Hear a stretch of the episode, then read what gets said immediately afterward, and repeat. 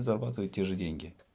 Почему бы и нет? Или ты борешься до конца, или сдаешься. Ну, наслаждаться жизнью.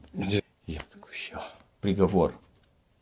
В хорошем или в плохом смысле. Да, Поэтому к сожалению, что ждет за поворотом, не знаешь. Всегда. энергетическим вампирам, те, которые критикуют, они бы все равно ничего не сделали. Очень сфокусирован на результате. Знаю, знать одно, делать другое. Короче, мы про деньги. Это самое главное. Вот это клеймо инфо-цыгана. Эти люди хотят просто забрать ваши деньги. и Ты не видишь эти эмоции, не видишь людей в зале. А еще больше инвестирует в свое личное развитие. Cartierul Cluj în Chișinău, un proiect excepțional, construit de la zero care va oferi școală, grădinițe, centru medical, terenuri de sport și agrement, dar și spații comerciale. Cartierul Cluj în Chișinău, locul perfect pentru trai sau investiții. Дорогие друзья, с вами очередной выпуск программы «Бизнес-герой нашего времени». Это уже 30-й юбилейный выпуск. Первые, первые 30 выпусков вышли. Меня зовут Сидоренко Павел. и Я предприниматель, который действует в области размещения наружной рекламы проекту HMD. У меня интернет-магазин «Енот МД» «Живой енот», который растет дома и который периодически бывает в наших программах. И мы продаем бизнес-образование City Business School. Это курсы для руководителей компаний и MBA. Хотел в первую очередь поблагодарить нашего генерального партнера, благодаря которому наш проект развивается и начинают выходить румынские версии наших программ, Cartierу Коушин Кишинео. А сегодня у меня в гостях очень известная, медийная и уважаемая мной личность Александр Бордя. Александр, большое спасибо, что- согласились прийти. Спасибо, что пригласили. А, Знаете, э, вы в последнее время во всех социальных сетях, помимо того, что вы на всех конференциях, более того, вы мне столько раз писали, что даже об этом сами не знаете. Потому что когда я заходил на профиль, я понимал, что три подписчика и фейковые аккаунты, я скидывал тогда вам.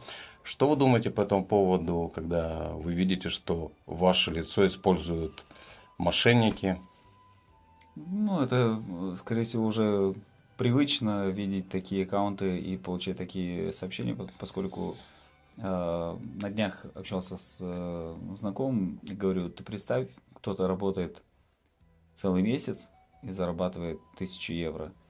А вот эти мошенники находят всего лишь 3-4 человека из тысяч, которым пишут, и они зарабатывают те же деньги. Почему бы и нет? Поэтому для них легкие деньги, понятно, они не думают о карме и о том, э, как это на них потом отразится. А доверчивые люди, к сожалению, есть, и они попадаются.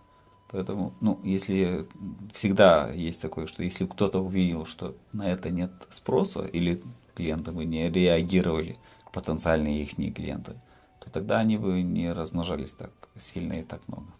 Знаете, смотрел один великолепный фильм, который в свое время даже резал маленькими кусочками, размещал всюду себя в социальных сетях, про мошенников. И там была ситуация, когда мошенники, это, по-моему, если не ошибаюсь, южнокорейский фильм, развели одну семью. А, Там было просто все очень профессионально сделано. Женщине перечислила все, перечислила все деньги.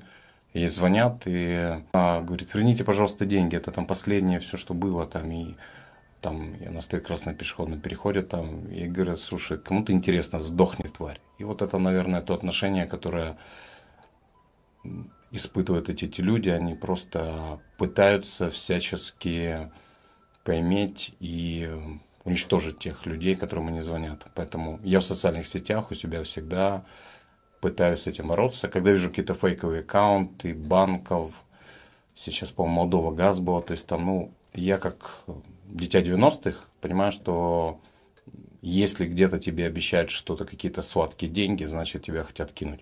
А если ты позволяешь где-то создать ситуацию, что тебя кинут, тебе обязательно кинут. Поэтому жаль, что вас используют таким образом, ваше лицо. Были какие-то случаи, о которых вы знаете, что писал вам кто-то из Очень жертв? редко, но да, было такое, что кто-то успел перечислить. Небольшие суммы, но бывало. Да, ну, надеюсь, что наши телезрители будут осторожны и не будут вестись на те схемы мошенничества, которые используют эмоциональные качели для того, чтобы просто... Эти люди хотят просто забрать ваши деньги, им наплевать на карму, на все остальное. Они находятся на уровне личной выгоды и относятся тем, кто звонят просто как тем, кого они хотят кинуть. И эти люди ненавидят всех. И... Но это где-то ненависть возвращается к людям. Закон кармы, неизбежен. У меня есть один первый традиционный вопрос, который я хотел вам задать. Вы эксперт, бизнес-тренер. Скажите, пожалуйста, какие ценности главные заложили у вас в детстве ваши родители? Что они дали вам? Может быть, учителя? Скорее всего, человечность,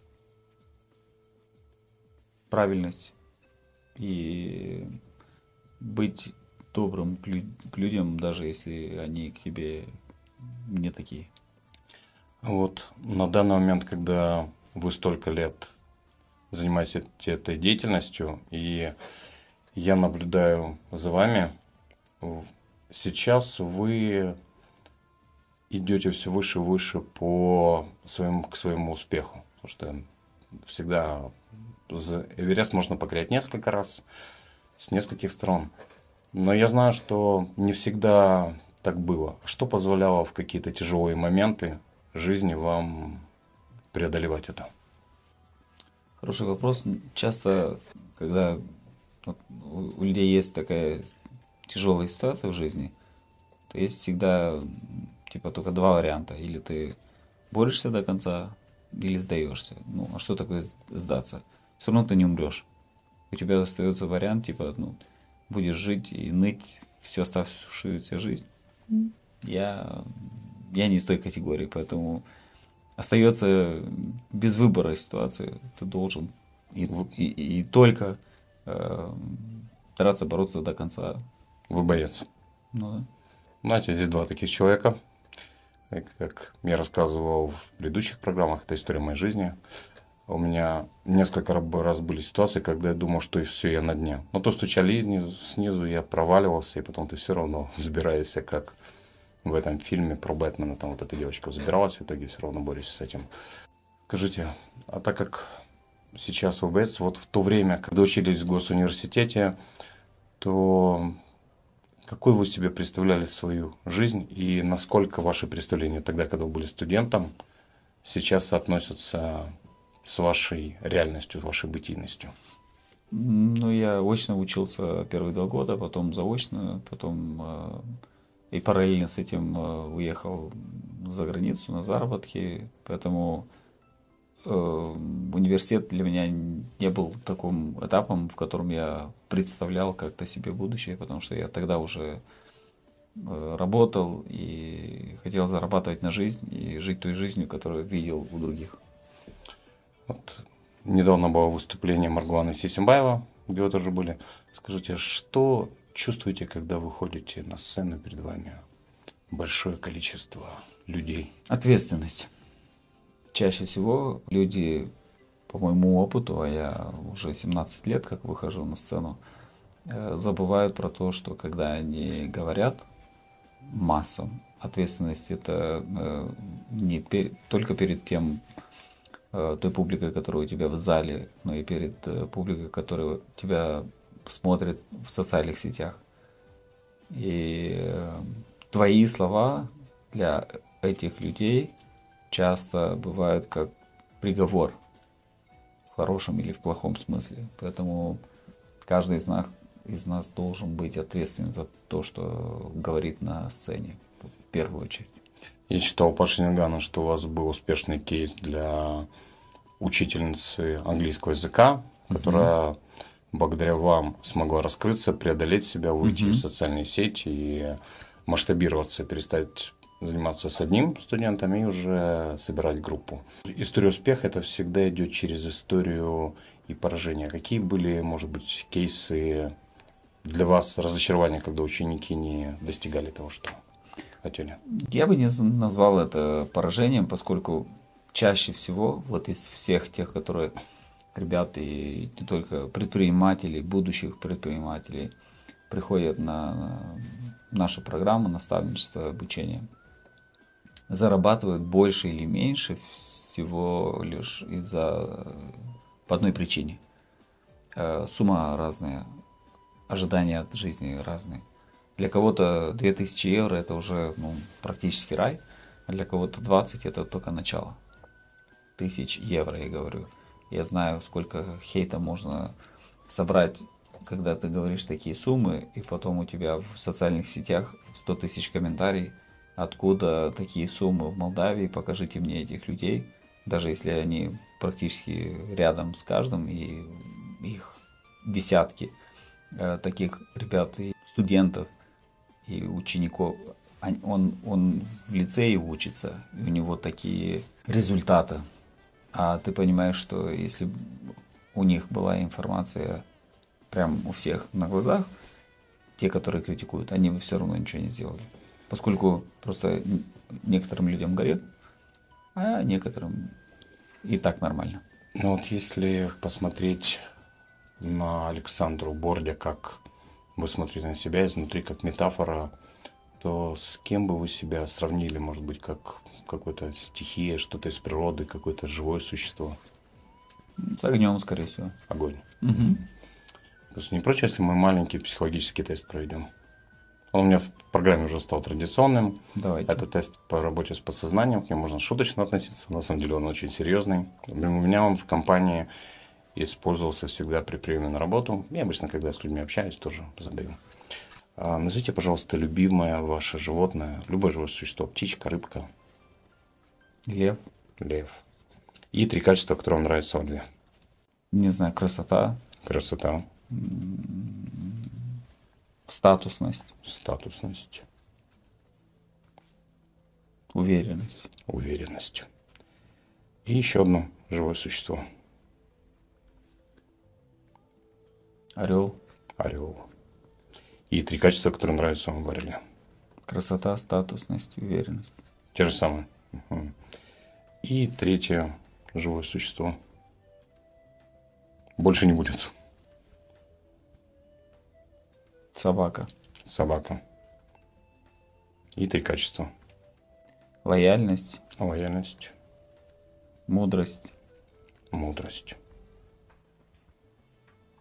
Уверенность. Уверенность. Как я говорю, это тест по работе с подсознанием.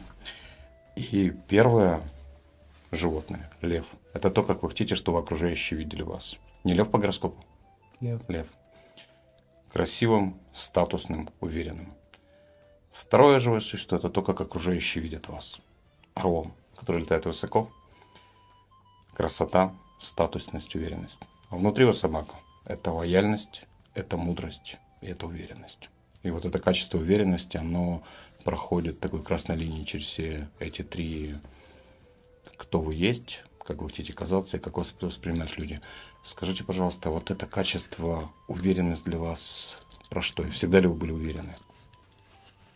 Нет, это больше, скорее всего, натренированное качество жизнью и всеми теми испытаниями, которыми, которые должен был пройти и который прошел. А когда появилась эта уверенность у вас? последнее время, и оно все больше и больше накапливается опытом. Ну вот, если посмотреть, если в последнее время появилась уверенность, то можете вспомнить какой-то, опять же, если захотите об этом говорить, какой-то момент, когда вы испытывали самую большую неуверенность? Когда такое, знаете, там... В 2000, в 2010 году, когда мы организовывали то мероприятие, когда я знал, что мы не продали а, и 30% билетов, и когда все практически было на волоске, вот тогда была самая большая Это было первое мероприятие? Первое, самое большое, да. Угу. Но учитывая то, что вы не привыкли сдаваться, и благодаря вам я познакомился с Евгением Котовым, я был несколько раз на мероприятиях, спасибо за приглашение. Кстати, Пожалуйста. Евгения в следующем году мы приглашаем, потому что благодаря вам и познакомился, и подружился. Остальные мероприятия были э, громкими, собирали большое количество людей. Это был Евгений Котов, это был Уоррент и другие спикеры. А почему, при том, что в первый раз вы, э, учитывая, что 30% понимаю, что вы так жестко ушли в минус, угу. что все-таки позволило вернуться и начать заниматься. Обычно ситуация, которая есть, человек что-то проводит, знаете, как говорится, новичкам везет, и потом он начинает уже проводить, уже где-то там расправив крылья, уже потеряв какое-то ощущение реальности, рассчитывая, что будет хорошо всегда, а, к сожалению, что ждет за поворотом, не знаешь, всегда что-то прилетает. Последние несколько лет к нам прилетает регулярно и очень глобально.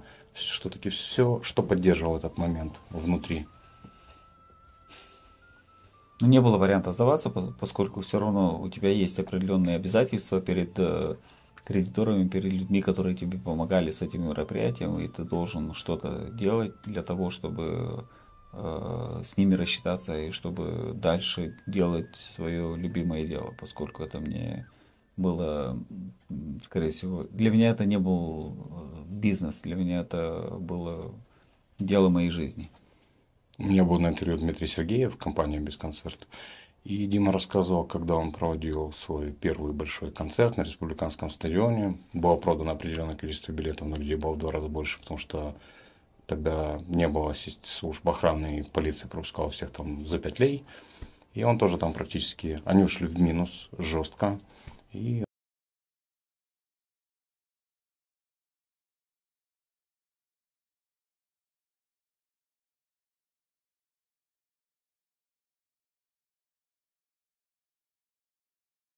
Что, что внутри? Ну, и сколько это длилось? Длилось долго. Это Ушли в депрессию? Два года, три. Ну, я не знаю, если могу это назвать депрессией. Скорее всего, по внешним признакам это можно было это э, назвать э, депрессией. Но поскольку это был период, когда тебе ни за что не хотелось взяться и ничего не делать, и ты просто шел на работу в офис и обратно домой и ждал, чтобы закончился день, месяц и год. А плакать, не помню, может быть и плакал, но это тогда было не про это. И тогда больше было важно, чтобы окружить себя правильными людьми, которые тебя поддержат, не обязательно будут толкать, но чтобы не дали тебе упасть. Да, как говорят, э, скажи мне, кто твой друг, я скажу тебе, кто ты. Поэтому вот это окружение, ближний круг, угу. которое поддерживает в нашей жизни, очень важно.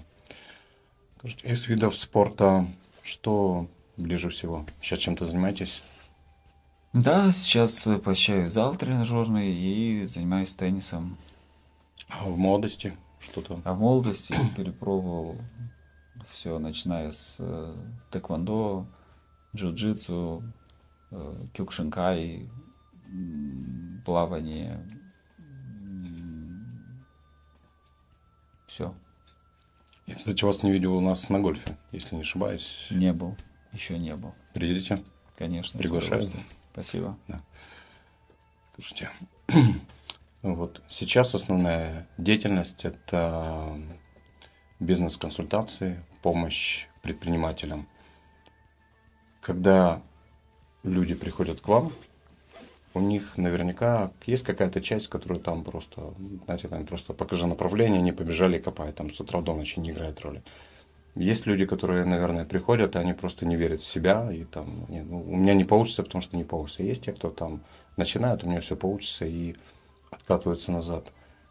Какую поддержку вы оказываете вот этим двум последним? Потому что первым понятно, там вы им сказали туда, и потом просто наблюдаете в бинокль, куда они убежали.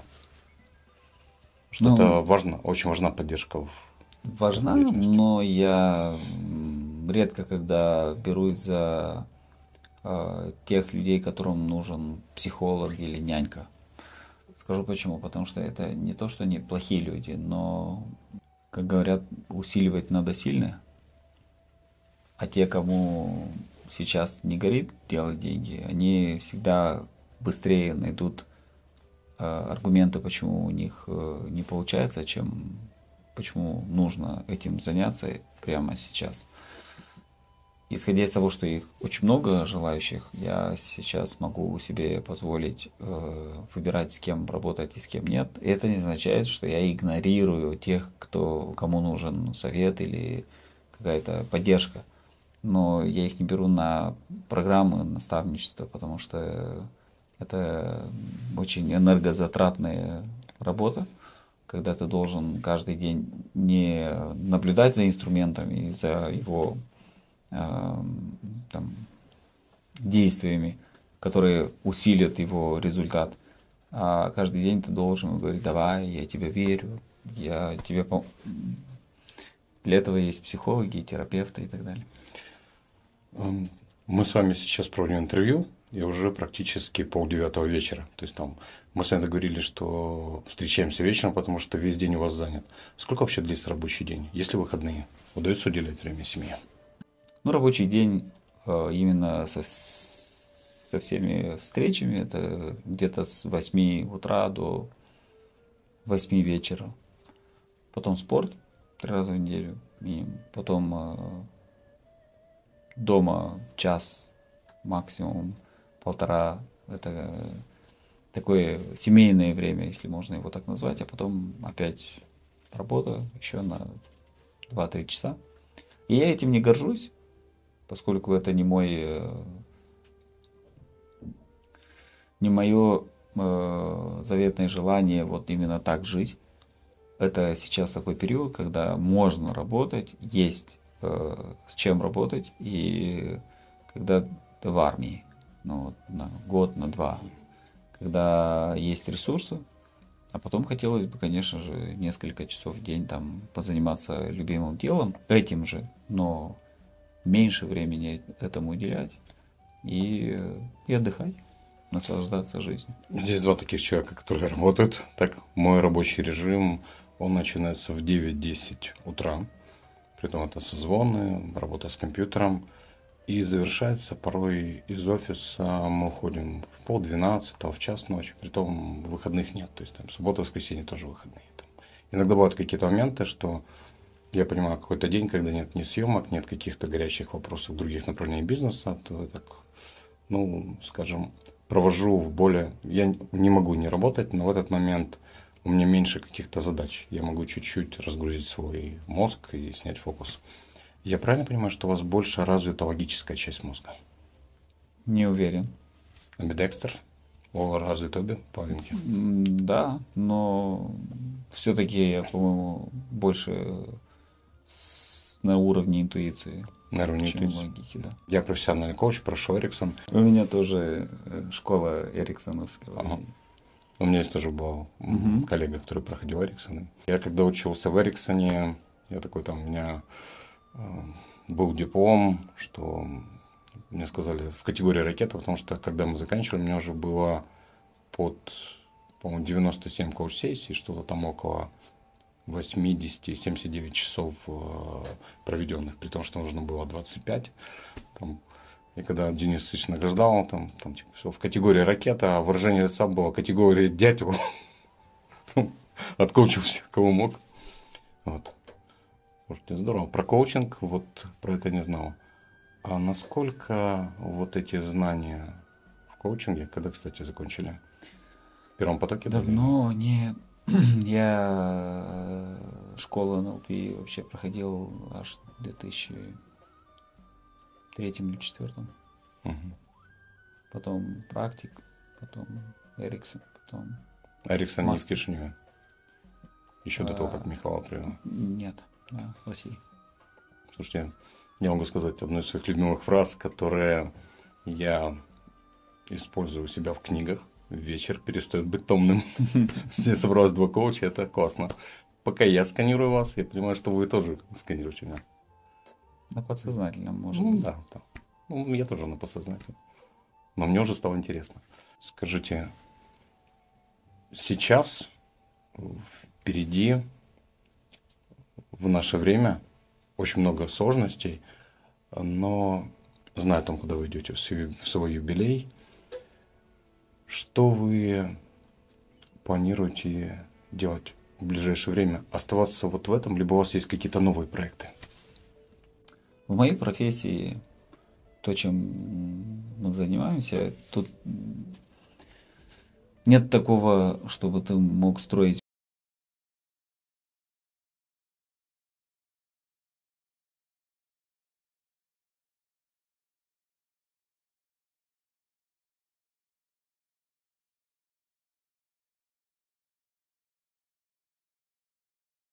удаленке, если можно где-то на берегу моря. И очень эффективно, и только с теми, кто, кому это очень нужно. Поэтому, смотря назад на последние два года, как они ну, последние четыре даже, да, начиная с до пандемии и после этого. Сегодня вообще сложно что-то планировать больше там года-двух лет максимум. И поэтому я очень сфокусирован на результате, на годовом. И все, что мы делаем, это делать максимум усилий, чтобы выжить максимум результата. Сейчас основной проект – это мост, правильно? Бридж. Да, наставничество Настав... в своей форме, в групповой форме. И проекты, вот Upgrade, который мы, в котором мы помогаем предпринимателям за 6 недель э, получать все инструменты, чтобы они могли расти. А то, что касается Angry Business, Венда? Венду я закрыл официально несколько лет назад, э, поскольку мы уже не приглашаем спикеров, а оно об этом было. Angry Business также Последний был до пандемии курс, и после этого мы его закрыли.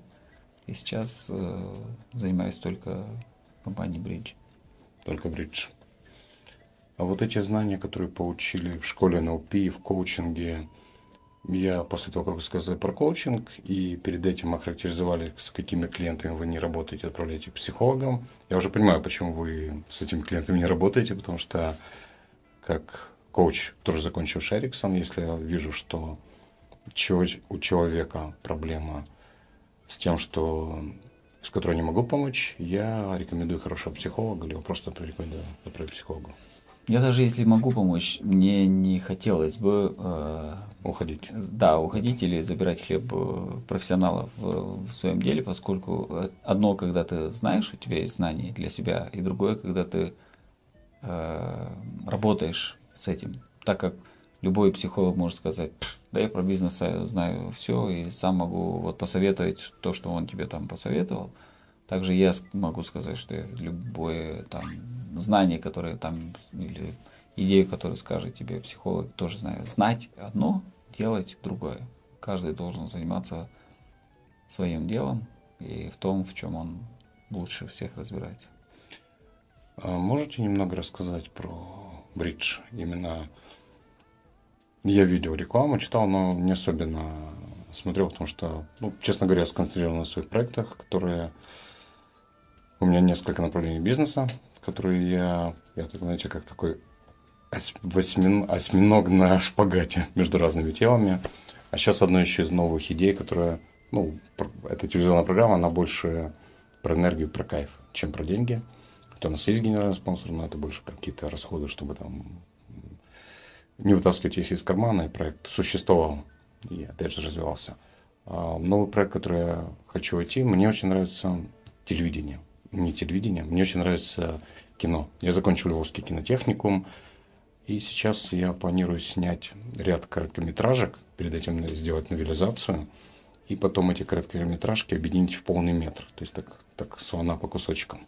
Что вы даете тем людям, которые приходят вам? То есть какая примерно программа? Могли бы вы описать? У нас очень много информации бесплатной на YouTube-канале, uh на моих социальных сетях про то, как можно выбрать свое э, направление, с чего можно зарабатывать деньги. Короче, мы про деньги. Это самое главное.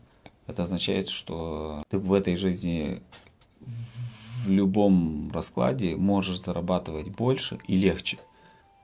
А, есть те, которые начинают это с нуля. Э, он школьник или студент, или э, мама, которая в декрете там, да, или же это сотрудник там каких-то компаний или госучреждений, который хочет свое дело открыть. Это первая категория. Для них есть и вебинары бесплатные, и курсы там практически бесплатные. А есть те, которые хотят серьезно зарабатывать. Тысячу, две, три, пять, десять, пятнадцать, тридцать в год. Э, получается, для, для некоторых из них это умножить на 12.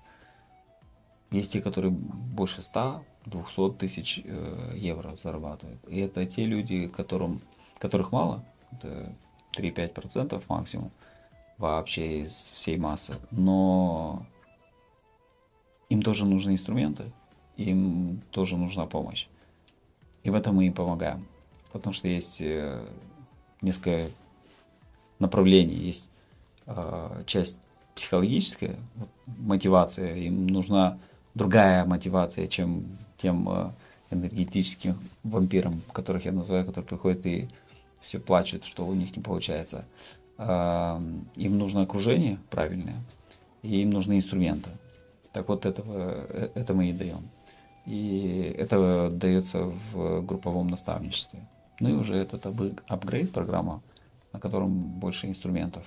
Там, начиная с юридических вопросов, э, финансы и так далее, и так далее. А как считаете, предпринимателями рождаются или становятся?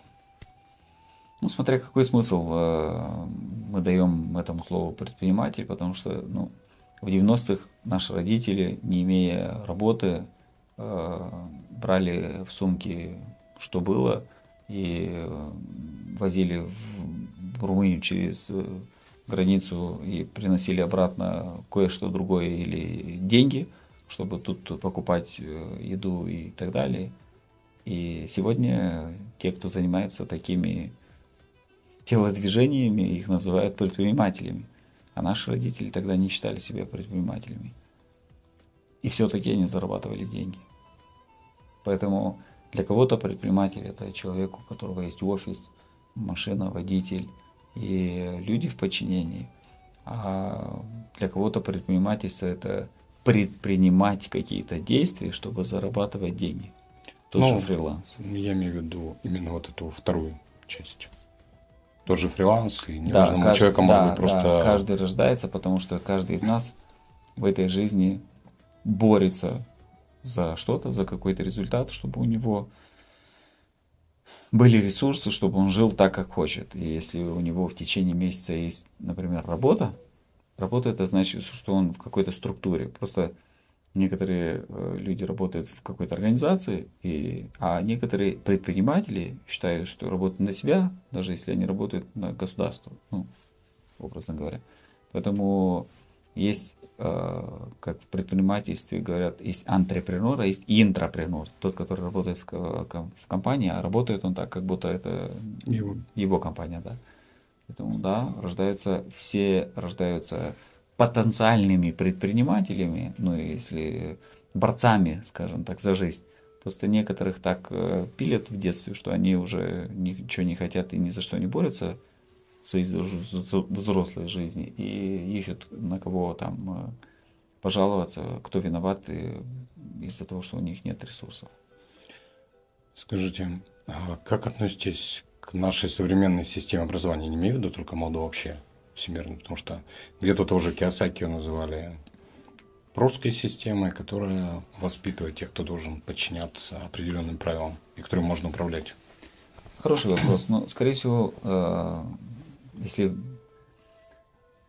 подняться очень высоко и посмотреть на все образование, ты понимаешь, что очень высоко, я имею в виду, что кто же всем этим руководит, то понимаешь, что дается в образовании или образовывает столько, сколько нужно, чтобы было достаточно э, рабочей силы для того, чтобы поддерживать тех, кому это интересно и кто дает это образование. Школа тебя, университеты и так далее научит так, чтобы ты не умер с голоду. А если ты хочешь реально зарабатывать деньги, ты должен быть на самообучении. Вы сами сейчас занимаетесь наставничеством, консалтингом, бизнес-тренер. А, продолжаете ли вы учиться? И что, например, проходите сейчас? Конечно, продолжаю. Я в этом году купил программу на 80 тысяч евро. Не только эту, многие другие программы.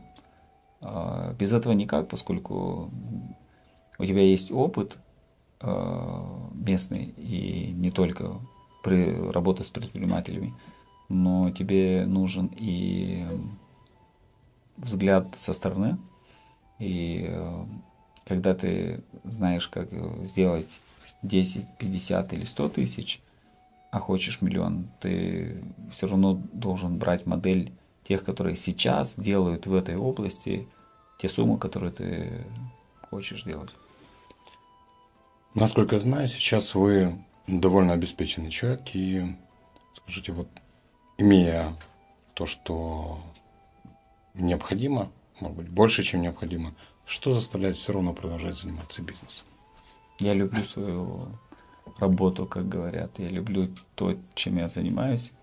И это ключевое, то, что дает тебе энергии делать то, что ты делаешь по выходным, по праздникам и по вечерам, даже когда у тебя все есть. Можете сказать метафору своего бизнеса? Что не, у вас? не думаю. Нет, не думал над этим. А если сейчас приходит что-то? Нет. Я тогда, если можно, поделюсь своей метафорой. Для меня Давайте. это игра в то, что ты продолжаешь играть, то, что тебя будоражит. Я не имею в виду там какие-то карточные игры, я имею в виду игра как, не знаю, как спортивная игра, как футбол, либо как компьютерная игра. То, что тебе будоражит кровь, заставляет тебя по-другому дышать и продолжать заниматься этим. Принято. Отлично. Вы какое-то время назад я видел, очень активно работали с госструктурами как бизнес-тренер. Угу. Да, кстати, один из немногих бизнес-тренеров, которые работали там и с МВД, с другими, видел там грамоты. Сейчас продолжаете работать с ними? Нет.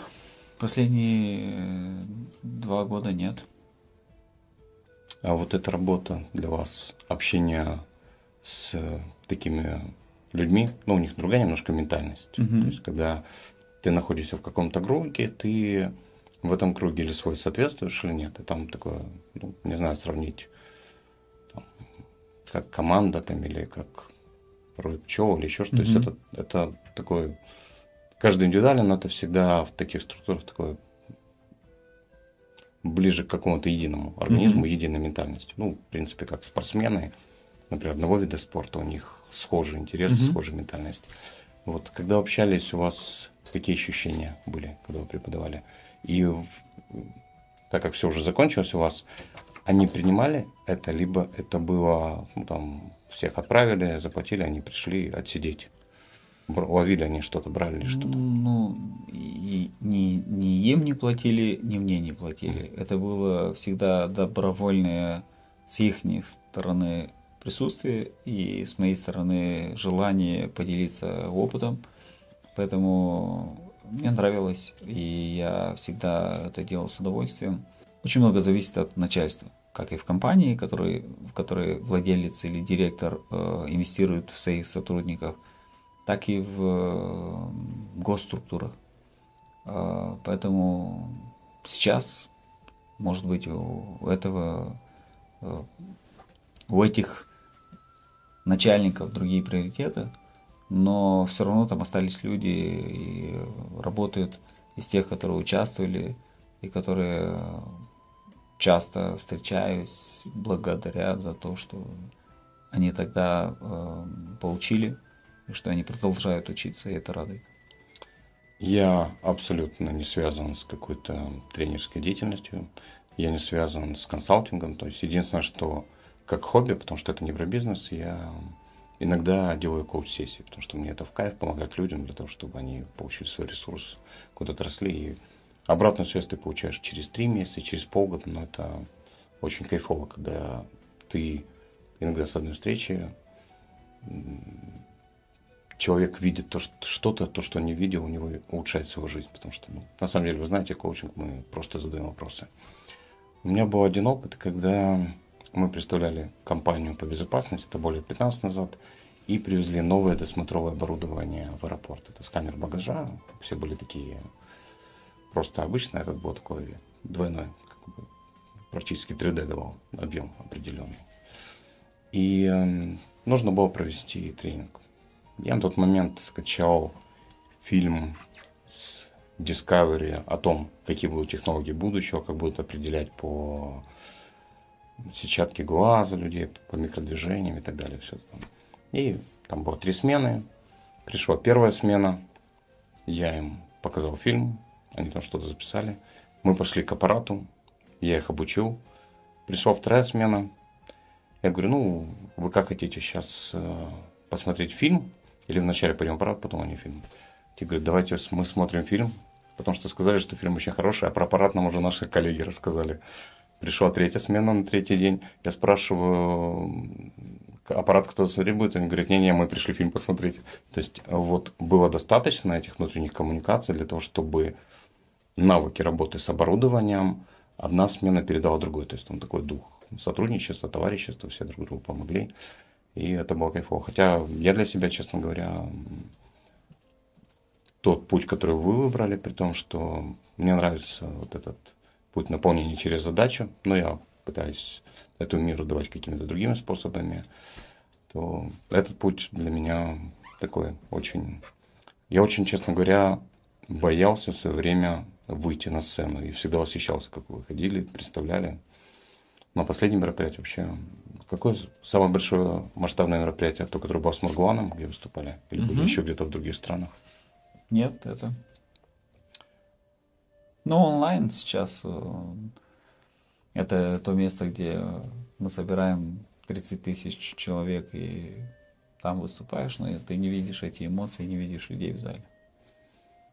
30 тысяч это да. очень большая сила. Да, ну это, это без эмоций, без обратной связи. Ну да, это большое количество людей. А сейчас вот мы планируем 14 декабря в арене соберем. Планируем еще больше мероприятий, чем то, которое сейчас было. Поэтому работаем над А этим. в какое время? 14 декабря вечером. Вечером, да. Mm-hmm. С удовольствием приду.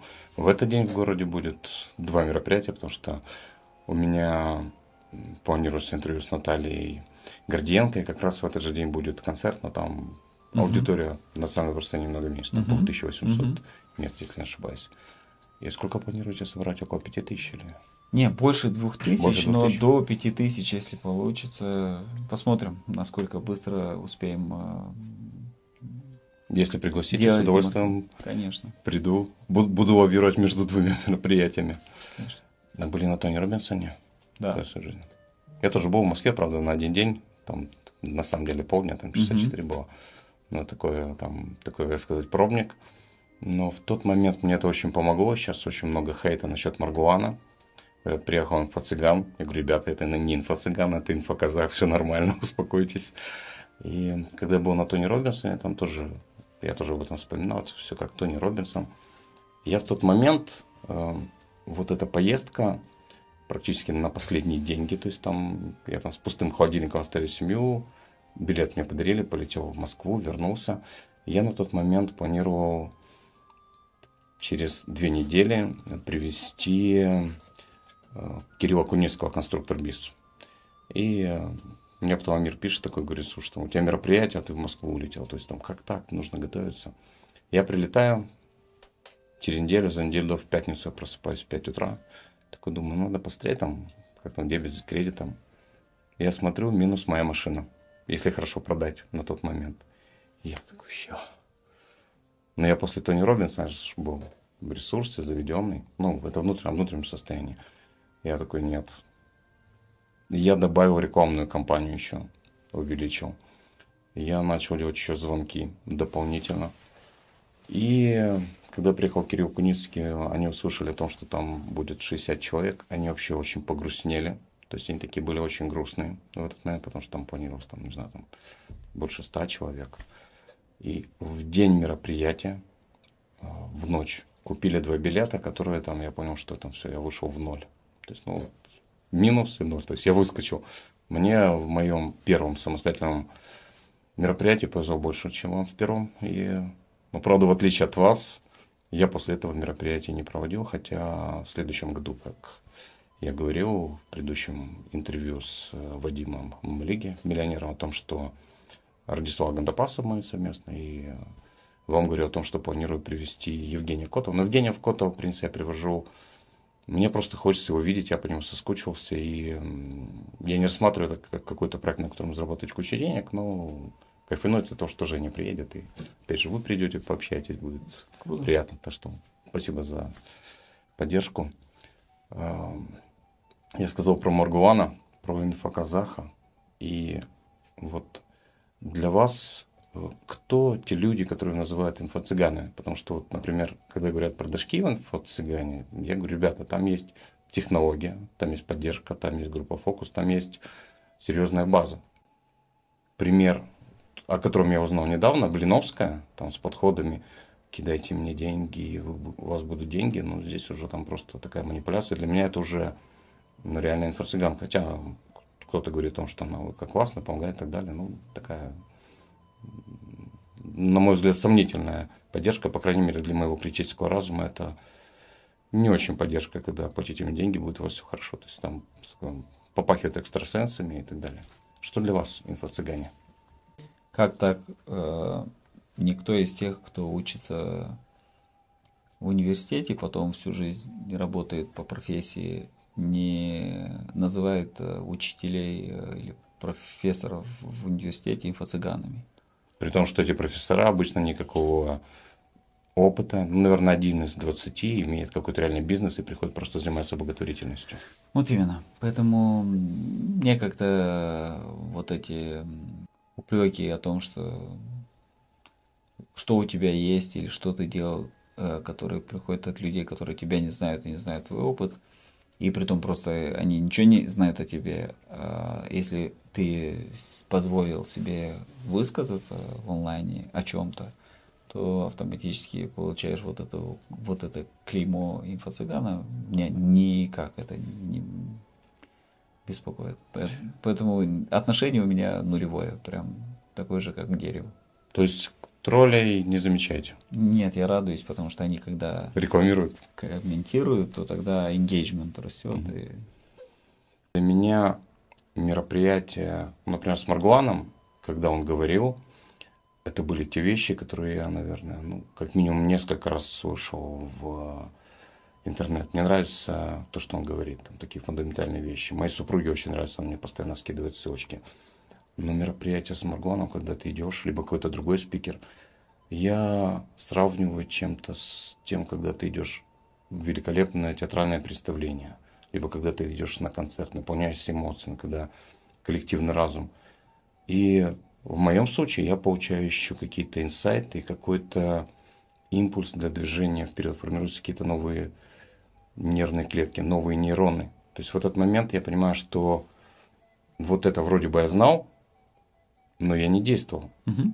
Я понимаю, что так, пятую точку нужно поднимать и двигаться. Вот один из проектов, который я все откладывал довольно давно, я запускаю свой бизнес-клуб э, «Самурай бизнес». Такой неформальный клуб, где мы просто раз в неделю, в понедельник в 19.30 встречаемся в ресторане «Караван», сидим, общаемся и тремся мозгами. Если помните, когда Маргуан говорил насчет того, что пять человек – это уже такой маленький коллективный разум, я понимаю, что там, примерно через неделю после того, как выйдет ваша программа, э, в этот момент как раз я уже буду запускать этот клуб.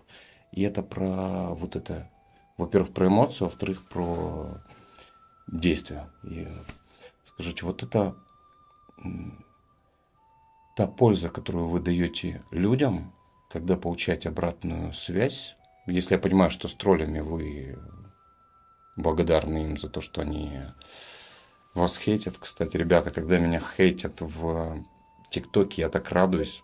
Единственное, что у меня, так как я все-таки коуч, я этим людям, ну, если посылают мат или еще что-то, я просто удаляю, потому что с гоблином нет смысла общаться.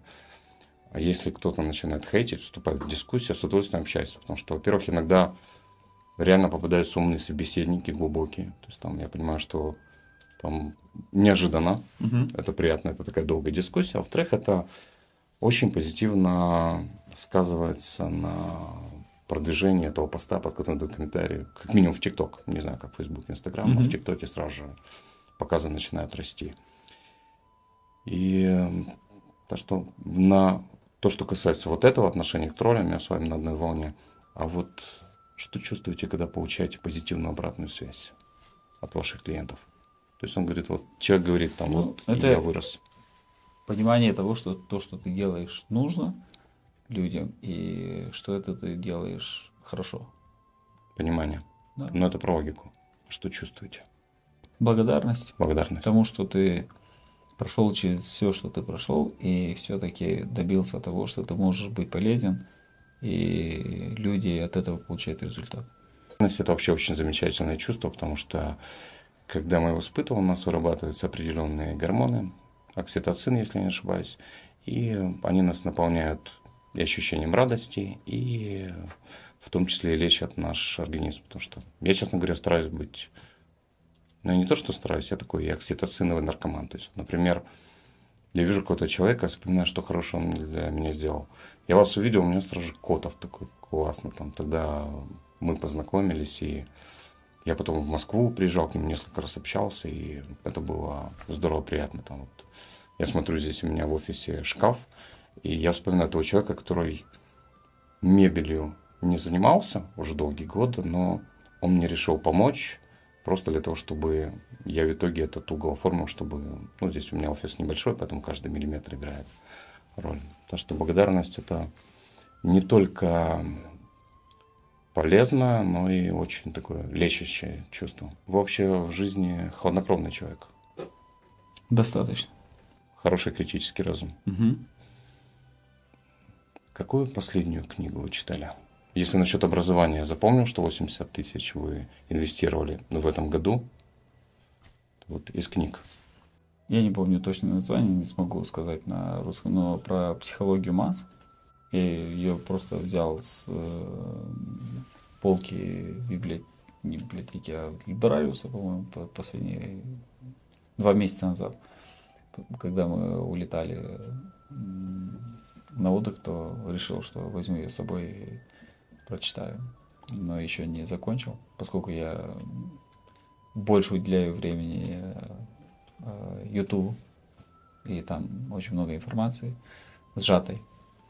И да, это последний книга. Но последний год, два, мало. Э, читаю больше, слушаю, смотрю. Больше шли в... Угу. Знаете, я люблю читать. Сейчас, к сожалению, те книги, которые я читаю, они больше про, наверное, полезность. Хотя вот я прочитал две книги, которые мне сформировали нейронные связи. Это, кстати, привет Вячеславу Куневу, который говорил, что лучший результат его тренинга по системному мышлению – это созданы новые нейронные связи. Где-то от, оттуда эти фразы и взял у Вячеслава. И я прочитал книгу про Стэнли, создателя Marvel, и прочитал книгу про Джорджа Лукаса.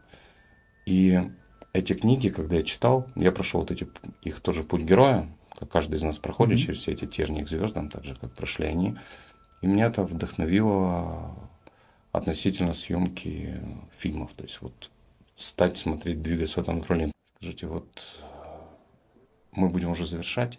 И вот какие пять советов вы бы дали тем людям, которые сейчас работают где-то в, но они задумываются о том, чтобы открыть свой бизнес, либо уйти во фриланс, либо для студентов. То есть те, кто хочет изменить свою жизнь, улучшить ее.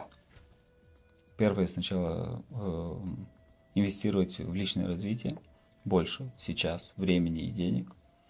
После этого э, второе это начать делать что-то параллельно с тем, что где они работают и где получают некий ресурс э, денег. Третье, когда они уверены, что уже получают такую же сумму параллельно или к этому идут, то могут уволиться, если хотят.